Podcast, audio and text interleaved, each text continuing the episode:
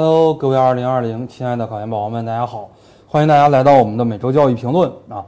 我们上一周啊最重要的一件事情是什么呢？就是考研出分数了。那么二月十四号呢是西方传统的节日情人节啊。那么二月十五号出了一波成绩，十六号一波省份出了成绩，十七号出了一波，十八号出了一波啊，在这个微博上就炸翻了天了。比较有代表性的呢就是首都师大。啊，你在微博一搜考研压分啊，或者说你一搜首都师大考研压分啊，无数无数的帖子，无数无数的吐槽。那我们今天呢，也算是每周教育评论里边的一期啊，涉及到这个教育公平、教育质量问题。那么呢，也算是我们啊这期节目，比方说在荔枝 FM、喜马拉雅、哔哩哔哩上给大家分享的这样的一期节目，也算是一期考研科普的节目嘛。我们来给大家说一说啊，关于这个考研的压分。那么在二月二十一号的时候啊，就是在考研成绩出来，北京应该是二月十八号出的啊，就是在北京出成绩三天之后，很多网友都吐槽的时候，首师大呢在它的官网上发了一条这个声明，这个声明只有四个字，叫做网传不实啊，用我们东北话来讲就是没毛病啊，没毛病。大家看一看这个啊，这是澎湃新闻，这个也是转载的啊，这样的一个图片啊，它就是写到了网传不实这四个字。首师大就说了啊，我们没毛病，我们没有压分啊，就是这样的一张图片。那么对于这个考研压分这个事情呢，有一些思考啊，我给大家作为一个专业的考研辅导老师啊，给大家从这个方面来讲一讲啊，关于考研压分这样的一个问题。首先，我想说的第一个大点呢，就是为什么要压分啊？为什么要压分？里边呢有两个小点，一个方面呢就是从客观方面而言。啊，为这个考研压分啊，尤其是在北京地区的这个压分，可以说是见怪不怪了。我给大家举个例子，同样一篇高考的作文，语文里边啊，作文是六十分，同样一篇高考的作文，你放到新疆、西藏就是满分，你放到湖南啊，有可能就是五十分啊，你放到这个北京啊，有可能就是四十分。为什么呢？因为北京的这个高质量生源太多了啊，大家能写出这样的这个作文已经见怪不怪了。你放到新疆、西藏那些孩子。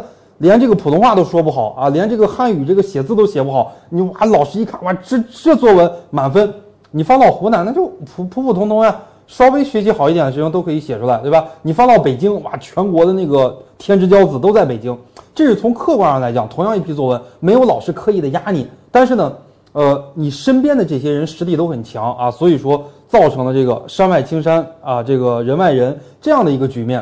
这是从客观来讲，这是考研的压分。那么从主观上来讲呢，首都师大它压不压分呢？确实是压分。作为我们考研辅导老师啊，星火辅导了有七八年了，但是星火从来不辅导首师大。为什么呢？因为他知道录取率不高啊。因为首师大的话，他比较喜欢北师大复试被刷的，中国人民大学复试被刷的，北大复试被刷的，还有中央民族大学复试被刷的，就是喜欢北京这四所九八五高校，尤其是文科的这四所九八五高校复试被刷了。为什么？因为他们想瘦死的骆驼比马大，什么样的人能考北大呀？最起码得是山东大学的人考北大吧？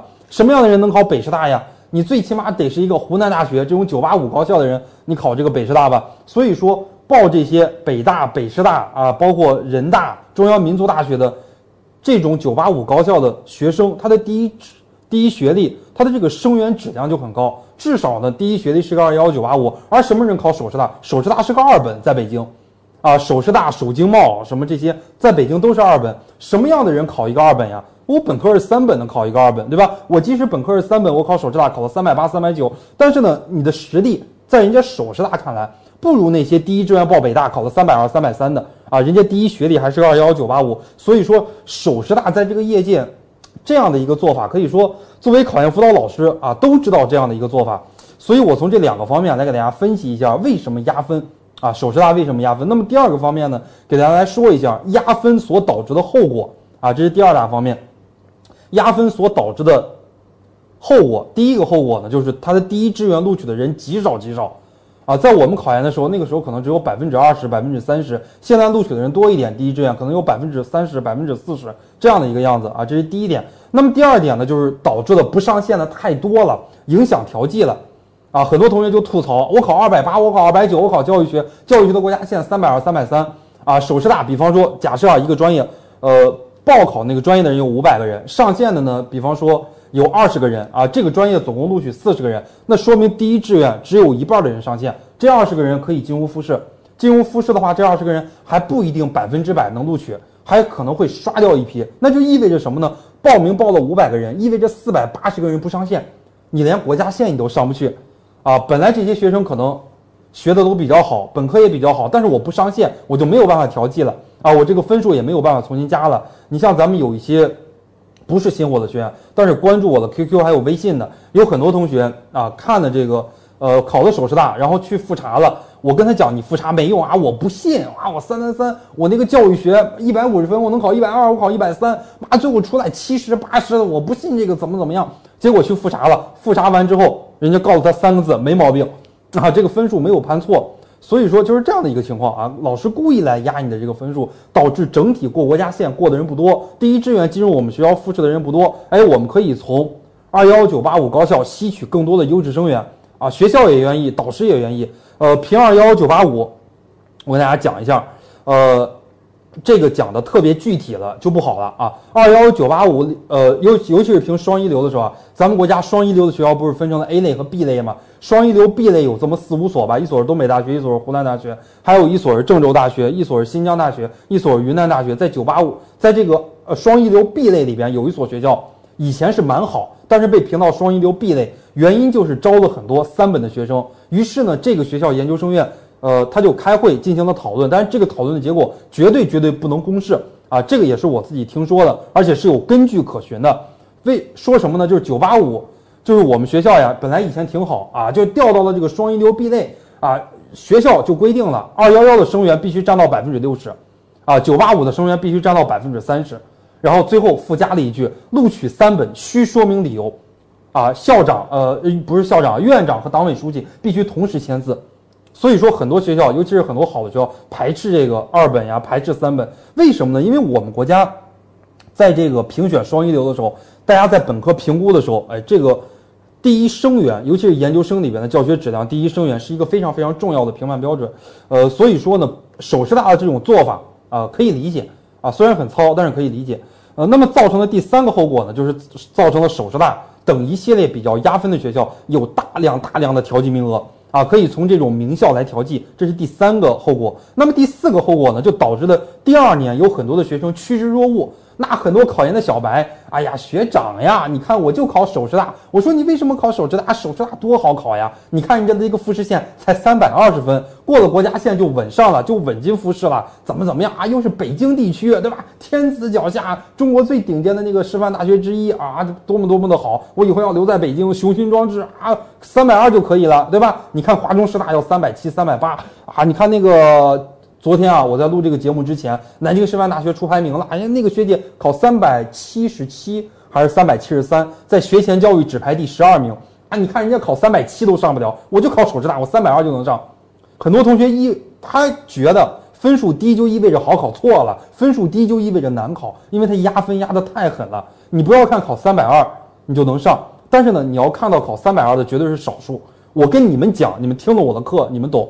啊，但是呢，很多考研小白他不懂，他认为我只要上了国家线，我只要考三百二，首师大我就稳上了。所以说，造成了越来越多人有这种假象，啊，又去冲这个首师大，造成了这样的一个问题啊。这是四个四个后果。那么呢，如何来应对这个考研压分的问题？我提出来了三个创造性的意见啊，我今年已经发邮件给了教育部了。那么呢，就是专门搞这个考研的这个机构啊，已经。给他发了邮件，已经跟他说了。那么这三个方面如何来应对呢？第一个方面，其实我提出来的一个建议就是控制第一志愿的上线人数。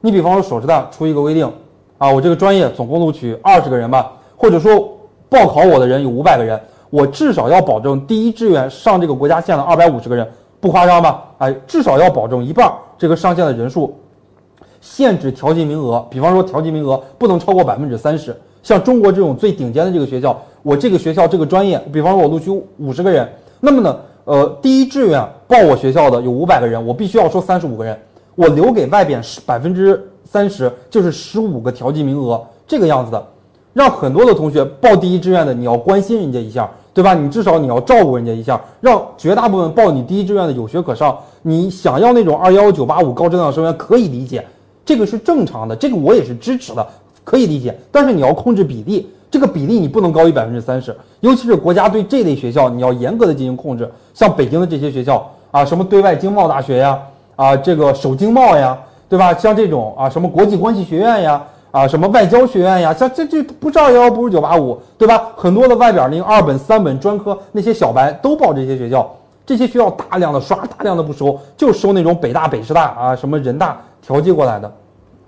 呃，这是一点应对啊。第二点应对呢，就是扩大差额比。啊，你让更多的学生进入复试，那首师大以前的差额比一比一点二到一比一点五，那么你现在扩至到一比一比二、一比三、一比四、一比五、一比十都可以。你像中国人民大学有的专业复试比一比五、一比十，我扩大这个差额比，对吧？你不要搞得人家连国家线都上不了，国家线都上不了，我上不了你首师大，我就没学上了，对不对？啊，我可以扩大这个复试比。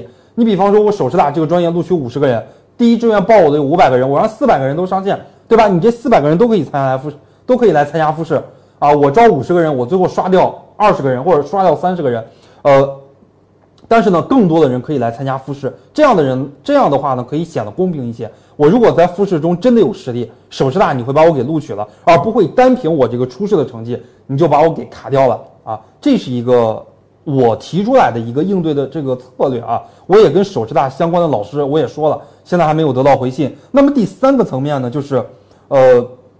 从学生层面上而言，一定要加强这种分析问题的能力。很多同学就是误以为自己非常非常的聪明啊，我就报了首师大，怎么怎么样的？他分析问题的能力实际上是很差的。